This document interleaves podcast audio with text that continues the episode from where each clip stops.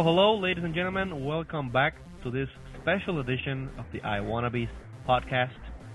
I am Jose, and sitting right next to me, over my right hand, it's Mr. You can say my name. No, I want you to present. Oh, you want me to present myself? Okay, this is uh, Gerardo sitting right beside Mr. Jose Izquierdo. And in like a hundred miles away, back in the lovely town in Mayagüez, we have. Lovely. I like Mayagüez. Uh, yeah, you do. Yeah. Mr. Ricardo Alfaro, also known as Circuits Boy Ricardo. I thank you very much. Over here, just studying, working on my MATLAB for the day, and just taking an hour off to join you guys and talk a little bit more about Leopard and what we're going to talk about today on the special edition. And our fourth member, Luis Herrero, Is MIA. MIA. We don't know where he is. We've been trying to call him all day, and uh, didn't you say he was like in Boston or something? I think he's in Boston. I saw some pictures on Facebook, and apparently he was in Boston, but uh, who, who knows? That could be some Photoshop effect. a, an iChat backdrop probably. Yeah, maybe. So, what's the special occasion we are gathered here today? What happened last week, Jerry? I thought you were gonna marry somebody. no, somebody I'm right not now. gonna marry something, someone. Oh my. Okay. so uh, we now I have to say we're gathered here today to speak of the recently released uh, upgrade to our Mac, and not only one, not only two, but three Macs for three iWannabes. yes. An Yes. upgrade to Leopard 10.5. We're all at the same level. No, we can't uh, joke like we did when uh, Ricardo didn't have Tiger in his machine. So Yeah, I actually had ty- I actually had Leopard before Jose. yeah, that's right. Yeah, because uh, Jerry was the first one. You bought it the day it came out. Yeah, I uh, Yeah. yeah I left the office and zoomed straight towards our uh, Local, uh, but a local box. a local reseller. Yeah. and uh, I made the line, and a few, uh, like an hour later, actually, I was walking out of the store with my brand spanking new copy of 10.5 Leopard. Was was there a big line? People buying leopard, or was just a couple of people? Uh, there was a line actually. Uh, Wow. Without going into much detail, they had to, like, organize this in groups of five so that there weren't a big line at the at the at the register. Wow, that's but uh. I'd say that there was around Mhm. maybe between 30 and 50 people waiting in line. that's Wow. you Not know, bad. It's not uh, it's it's not like it will be in an Apple store. But But- but you know, yeah. taking in consideration that we're in Puerto Rico, Yeah. to have those that many Mac users waiting for to upgrade to the newest operating system is pretty impressive. Yeah, it's cool. It's cool. So Jerry got it. This they came out and his lep- Legally? legally his leopard day was between Friday and Saturday, right? Yeah, uh, my the bir- the rebirth of my laptop uh, was a, around let's say October 27th. Uh, I'd say around maybe noon, uh, one o'clock, where I started to run fully in the OS and already transferred my applications and documents. Ricardo Mhm. who had a midday, I I mean a midweek uh leopard day, right? You you you got it around um Wednesday. Yeah, I I got it around Wednesday. Legally? Um, yes, legally. Oh, okay. Well, I, I don't know. How, Well- how do you? Well, it's a family Well, pack. he he got a a, a legitimate leopard disc in his hands. exactly.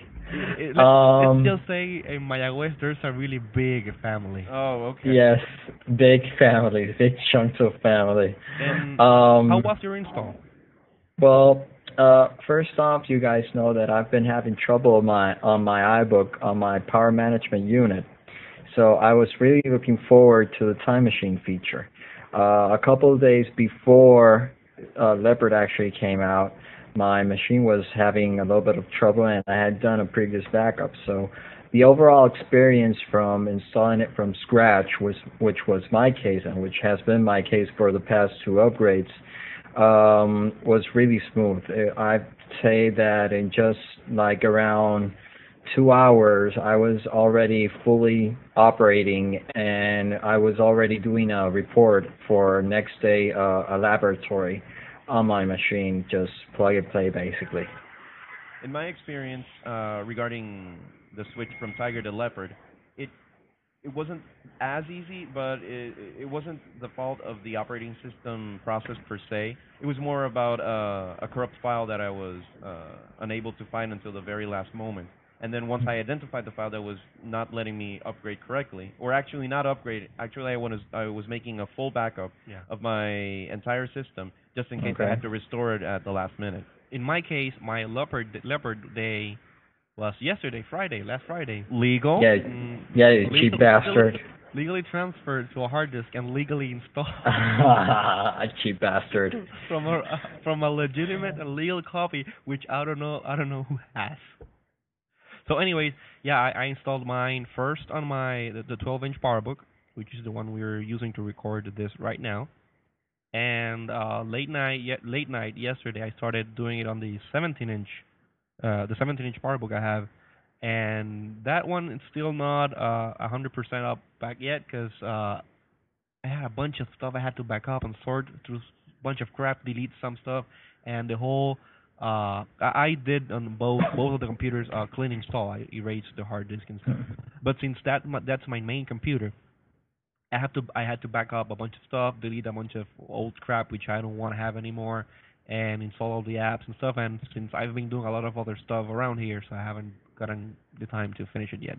So we can all safely say that uh, maybe given one or two minor, extremely minor glitches, I were did, I did have the same uh the same problem backing up as you did. Oh, One of my GarageBand files, actually the last episode of I Wanna Be 024, had some uh output.aif file in the, the, the preview iLife generates, and I had to go in the package and delete it so I could back it up. Yeah. So uh, with those minor glitches behind us, we were able to have a more or less, should we say, uh, a nice and Yeah, smooth, smooth. Uh, install on all our machines. I can say, I can at least I can say so. Yeah, it was uh, Yeah. really quick, painless, you know, worked awesome. So speaking of installs, now let's speak of the. Uh, I mean, speaking of before, now let's talk about the uh, Also, about, the some- present. about, about the- some things that uh, we we weren't maybe weren't expecting on the on the OS. Things that we saw Steve demoed in one of the other on the, the past shows, and things that made us went like, wow, this is this is nice. So Jerry, what do you think? Well, first off, Yeah. yeah, go ahead, Jerry. No, I was just gonna say that we should uh, just start uh, going through the different features and then give our op- opinions regarding. Uh, exactly. Let- Uh, first off, the Mayagüez people speak first. yeah, there's a there's a bad part of being remote. That is that we have something called lag, and my internet connection sucks. Um, well, first off, I I'd like to start off with the new desktop, the the unified uh, graphical user interface that it features. Um, I'm I'm really impressed. Um, first off, I thought that uh, well, let, let's go in order here. Uh, the dock it has been redesigned.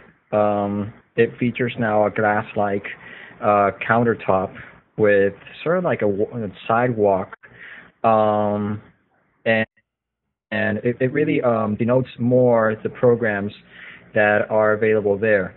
Um, in my personal opinion, I was really impressed with the part that I was just reading my mail, and all of a sudden I moved my window and I saw a reflection, uh, an actual uh, live reflection on the on the dock, and I was really impressed. Just see uh, real live text um, uh, rendering at, at virtually uh, no uh, CPU drag on on the on the machine. Yeah, So Also, if you if you put a, a start up a QuickTime movie and drag it down to the desktop, you can see uh, live reflection going on the dock. Exactly. The reflection feature is is awesome, and although it's just eye candy, um, I think that Apple did a pretty nice job into pulling that feature together. Uh, not like other operating systems, which just implemented reflection because it, um, I don't know, they just did it weird. Um, yeah. Anyhow, uh, but uh, although I know that we're gonna cover a couple of other features that docs uh, that doc uh, shows, um, I think that um, uh, another cool feature would be stacks. So, uh, Jose, what do you think about it? Well, uh, from all the new over 300 new features in Leopard, I think Stacks it's uh, one of the most gorgeous and greatest features. I think uh, in my in my personal personal uh, personal opinion. Um, I I organize. I think Jerry does this as well. Organize uh, some kind of folders on your dog, right? Yeah, I'm very anal regarding Yeah. any sort of uh, my Word documents go into my Word documents folder, and my Excel documents go into my Excel documents folder. The same with my iWork. Uh, Okay, we get the picture. Thank you. basically, basically, in, in, in, in my personal opinion, I, uh, back in Tiger, I used to put on the dock the applications uh, folder, my home folder, my downloads folder. Uh, and I think uh, All set. We also got the point. no, but the thing is, the, the stacks feature lets me basically take off all those little icons of applications in the dock and only let you know the applications folder and really really clean up you know my my user experience. And i was talking to jerry that i'm I, i'm planning to write or you know make him help me write an AppleScript that uh, as soon as you uh as soon as you drop something on the desktop instead of storing on the desktop it goes uh, to a folder I'm going to call clutter, and you know, so I can uh, have my desktop clutter free. Yeah, um, another thing that I just wanted to mention about Stacks is that uh, recently I had a report to hand in on Wednesday, and the Stacks feature really uh, was a big boost into just smoothing out the workflow. I had to download like um, parts of the report from my lab partner, and they were really uh, smooth just to uh, have it there, just click, boom, it's there. Um, you have all the, the segments of the uh, report that they were really accessible. So uh, I think that again, uh, Stacks. I think that all three of us uh, coincide um, uh, that it's a really nice feature added into Leopard. And Stacks, uh, I think uh, a couple of months or maybe years ago, there was one of those patent leaks on the internet that described something you know that was similar to Stacks, right, Jerry? yeah, I saw something uh, referred to in MacRumors or ThinkSecret.com uh, regarding this the, this patent on this sort of uh, organizational file structure technology or, or whatnot.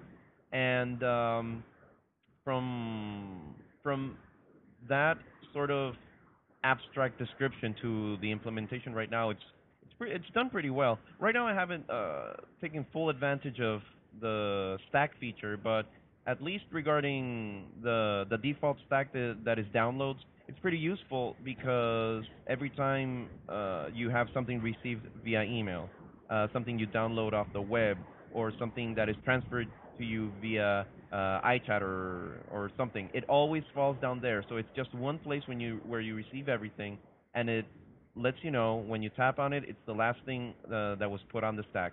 So uh, regarding that particular implementation, that was done pretty well. What other Okay. what other feature do you think like really made the OS for you? Um, I personally will skip ahead to talking about the Finder per se.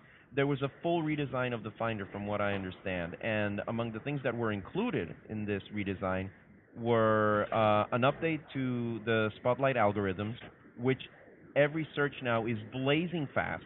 Yeah. There's uh there's an implementation of CoverFlow that was brought from within iTunes, iTunes. and now is accessible from anywhere in the Finder. At first, I thought Yeah. the cover flow thing was gonna be like, yeah, so what? But I've I've been finding myself using it, you know, more and more. And uh, a last very important point to those that you know have uh, the dot .Mac service, like like me for instance, is this whole back to my Mac that we could probably go into detail, you know, further Mhm. along. But uh, let me start off with Spotlight, which is one of the features that I most use because in Tiger, when it was implemented, I used it mm, for almost everything. I use it as an application launcher. I use it for searching for my events in my calendar. I used it for searching uh, contacts, messages, everything. Everything was uh, was just a spacebar and a command and a spacebar hit away from being located. Now the thing is, is that in Tiger, Spotlight was super slow, the way it was uh, organized. But every time I use Spotlight now in in Leopard, it like it comes up with what I exactly want Faster from the and cleaner. faster and and with the result I, I was expecting. And uh, another feature that was uh, very cool, I don't I don't actually use it that much in in iTunes, because I'm not a visual kind of guy regarding you know, Mhm. uh, recognizing the albums. I'm more of a list and text kind of guy. But there was this instance uh, during, I think it was this past week. I was looking through uh, a folder and uh, trying to search for, I don't know, uh, something about a an invoice or something or a quotation. And I started to double click on the icons so I can open them in preview and then say, wait a minute, doesn't is can I can I do this in CoverFlow? I switched the Finder window to CoverFlow and I was just flipping through the documents, just getting a a brief preview of what more or less the document is, you know, the first page of the document was, and that was much more simpler than having to open all of these documents into and and check them one by one. Yeah, it's more and more visual. No, and in that case, I was blown away by that feature, and it was very, very useful. One of the other features that I think it's uh, either CoverFlow and Quick Look uh, related. Uh, we were. I'm going to skip ahead a little bit on on iChat. The other day, I was uh, talking to Jerry over with iChat using Leopard, and uh, we used the iChat Theater, and I went up and select select a bunch of pictures, hit create iChat Theater, and I was like flipping through mo- through the pictures and documents and video and uh, A slideshow. a slideshow of the stuff I had on my computer, and it was really, really easy to do, and I think really well implemented. Is there anything regarding the the Finder you you were most impressed with, Ricardo? Yeah, um, the thing that I'm most impressed on uh, the Finder is the way that they implemented the sharing um, sharing computers straight from the Finder itself. You see uh, just the old devices, you see shared, and you're able to see uh, the computers connected to your network. Um, that was really nice. Um, first off, at campus, uh, recently I had to transfer a couple of files, and I just told the guy, "What's your computer's name?" And he just told me his uh, the the name, and it, boom, it was before he uh, uh, ended up his sentence, the file was already uh, in his computer, and it worked great with both PC and uh, Mac. Uh, just a quick comment on that same feature. I really enjoy the PC icon, which has a blue screen of death. Uh, that was a really nice eye candy from part of Apple there. It's Um, a, CRT, mo- a CRT monitor with a blue screen of death. It's, Yeah, it was, it's it's, epic. it's just very old Yeah. school, kind of archaic uh, design for an icon. You know, it's mm, sort of like a jab from Apple. Not very professional, but you know, it's funny nonetheless. Yes. Uh, so just to wrap this uh, segment up uh, regarding my comments on the sharing uh, feature, um, I, personally here at my apartment, I have uh, three computers, two Macs, one PC, and just transferring files in and out from the iBook uh, now really makes sense. Uh, I'm not I, I'm not just uh, tied to having the iBook, which, uh, as I stated earlier, has uh, pro- problems with the power management unit. Now I can just have them uh, stored wherever, just in my PC, and the Mac Mini, uh, or in Time Machine, um, and it works great. on the sh- on, So- the, on the sharing side of things, uh, they really like nailed file sharing on this release of Leopard. Uh, on, on on previous releases, you have to like go into the network, find a computer, double click on it, uh, Yeah. enter either guest or your name. In this in this case, it's already there, and if you if you go in and uh, enter your, your you know the password of the computer you're trying to connect to, automatically it lists all the shares, and you can go in and and, and like browse it. Like if you were right there on the computer and Again, settings on the settings you can even set additional mount points. Uh, so if, for example i want to i want to share my documents folder. I can just add it to the list and it will show up in any other computer as well as the share screen feature which i find is awesome and it worked great i, I, I played a video on my remote computer the other day and you know it, it was not you know frame per frame perfect but you can see the flow the motion of the video and the flow of cover flow on you know on the remote computer via sharing screen. exactly. It's just point and click and boom, it's it's already there. You don't have to set up anything. You don't have to type in anything. It's right there on your Finder. So wait a minute, you're saying boom a lot. Are you the long lost son of Steve Jobs now? Uh, apparently so. Besides the fact that I'm like getting a little bit sick and my voice is like uh, Boom. really professional, and I, I'm enjoying the boom thing. So uh, let's quickly go and Nah, how that's I- not gonna work. let's quickly go and uh, Let's speak. talk a little bit more about about time machine, and I think the other topics we can just like go really, really, really quickly, giving our opinions on it. Okay, so, uh, Yeah. uh, let's go quickly over one of the most, I'd say, most important features for any normal user, which is an automated, no strings attached backup, which is Time Machine. And I have to say, uh, I'm not the best backupper. Backupper. Backupper is that the word? Wow, that's a that's a new word. Back that thing up, baby. Yeah. So, uh, and I'm not the only one. I'm pretty sure that over 90% of people who have computers don't back up. Never. They just they just expect the machine to work forever.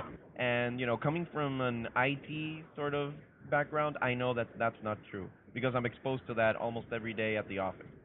So having this feature included in in this version of of the operating system is essential and also necessary. And having an automated backup run, mm, I think it's almost every hour, and the the Yeah, it is the almost every hour. Exactly, and the ease of use of how the recovery is is is mind blowing because it's what Steve would say is backing up for the rest of us. It's boom, it's backed up. You know what would be really, really fun if they did? Uh, you know, the, the, the effect when you go into the time machine effect, it goes like all this spacey theme, whatever. Uh, now that we have all this uh, core animation technology built in right into the OS, there will, will be really, really funny if someone made like a plugin that instead of when you click on the uh, time machine uh, icon, instead of going to space, it gives you some sort of Back to the Future theme with that DeLorean and the da- the dash stuff, and you like change stuff around. Or maybe even a, a Star Wars theme where you could go into hyperdrive and just shoot off into stars. Yeah, Yeah, that sounds cool. Like- Yeah. okay. Uh, you're driving- you on a motorcycle? You're driving away now? Uh, sorry for that. It's um yeah, motorcycle just passed through the street over here. So definitely, Time Machine, very nice feature. It's great that it's included. It's backup for everyone.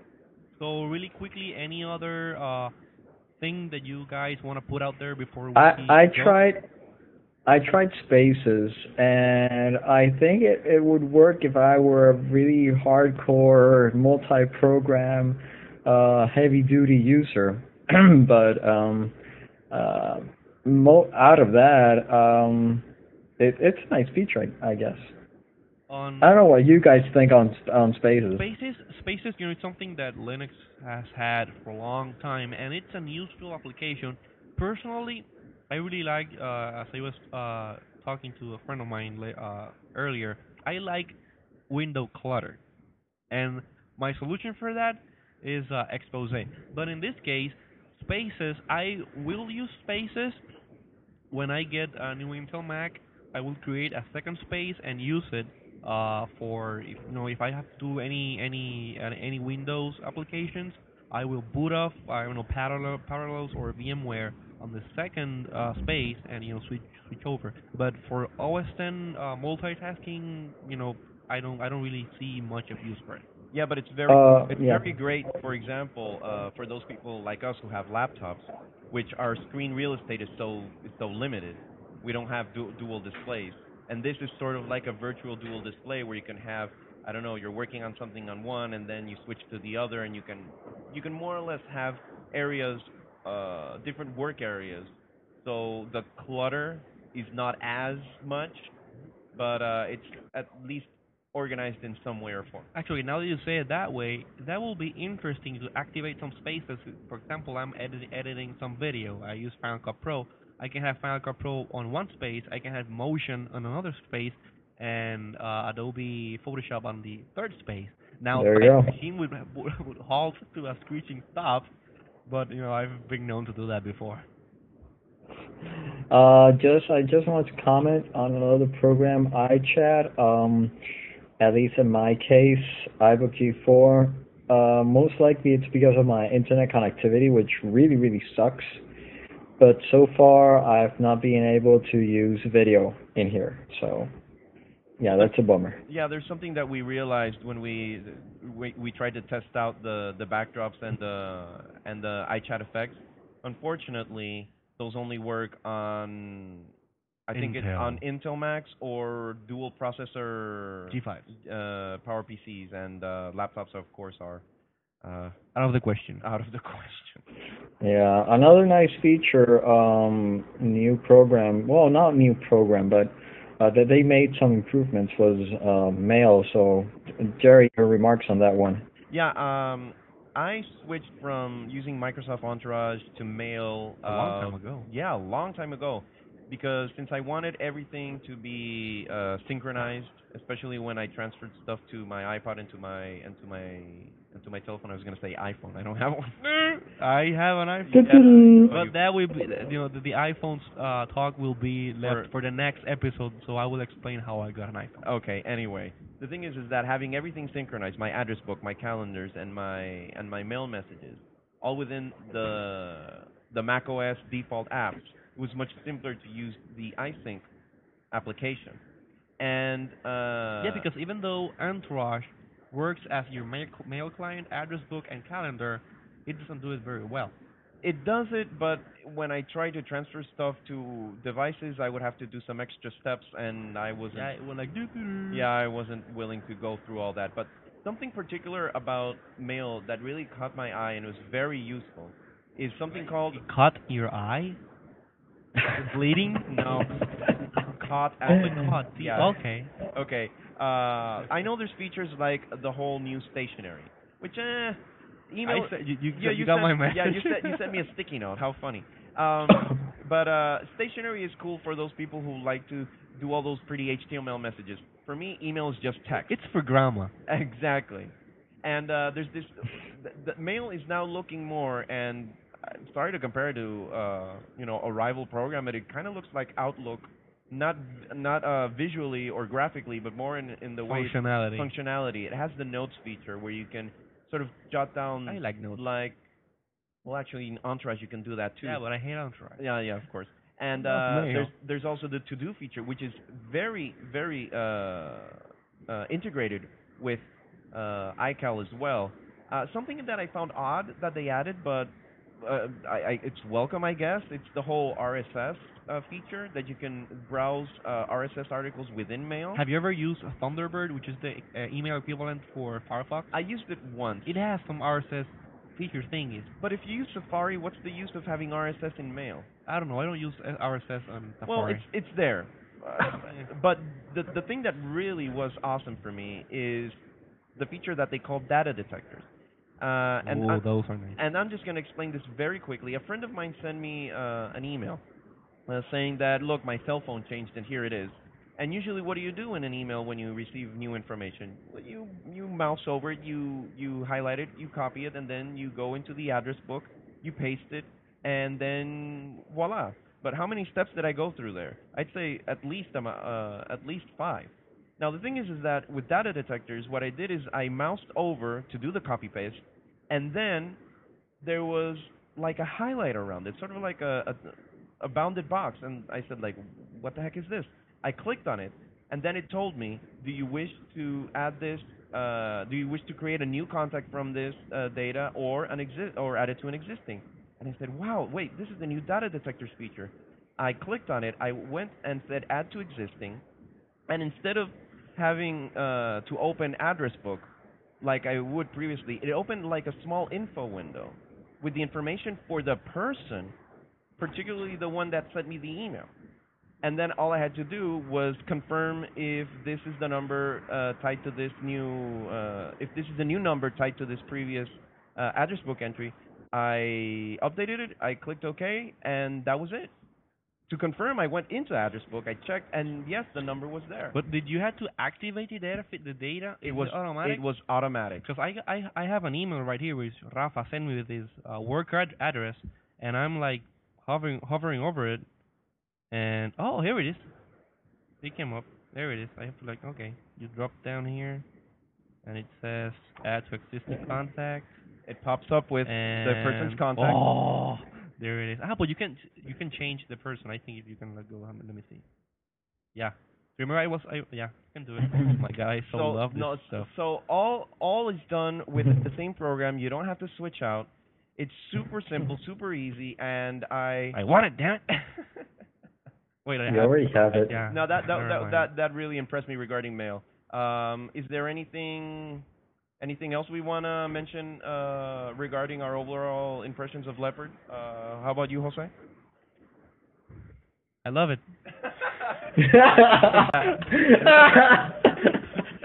I I just got a note here while Jose was over there standing by to make that remark, uh, signaling me to close the program. it was really funny, Go the whole combination. Uh, how about Um, yeah, how about you, Jerry? Oh, me? I was gonna throw it back to you, but okay. Uh, right now, uh, since this is my main machine, I have no other choice than to say, okay, it's it's working. It's lovely. But compared to to previous uh, iterations of the operating system, this is by far the most stable and and useful version First release, yeah. for a first release for for a for a 1.0 I remember when I uh, changed from uh, uh, from le- uh, from Jaguar to to Panther, I hated Panther. Then when I changed from Panther to Tiger, I kinda hated Tiger, but this doesn't apply in this case. I love Leopard. Yeah, that's good to know. So what about uh, you, Ricardo? Any any last words? no, I uh, now in all seriousness, um, I, I'm really impressed on the the way that Apple has integrated together um, all these technologies and made a really simple, good, uh, and stable release. Uh, again, I join all of you guys in saying that this is a very impressive uh, first release, stable and robust in all of its features. It it uh it's really well crafted, well engineered, and uh, again, uh, we'll just have to wait and see what Apple comes up next. And so with that, I Um, think we yeah. should uh, wrap it up. Wrap it up. So uh, we'd like uh, to say to our listeners, thanks for um, listening. Yeah, you, they can send us an email at uh, podcast at iwannabes.com. Just uh, a quick uh, remark over here. I just want to um, apologize for my low, really low quality audio on this podcast. Uh, again, my mic is at San Juan, uh, and I'm actually using an iSight as my mic. Yeah, that happens. So email podcast at iwannabes.com. You can go to Facebook. Uh, Look for us. yeah, uh, you have a could- group? You have to look for the iWannabes group. Join it and have fun. yeah, and uh, send us your Leopard impressions. How'd your install go, and uh, what are the features you like the most? And uh, we'll probably read them on the air next time. Yeah, we want to read them on the air. We see our, Yeah. how all the experiences installing the, the OS has been out for you, and you know we want to hear what's up. So with that, Well, we bid farewell to all, and until next, Next time, time, stay Stay iTunes.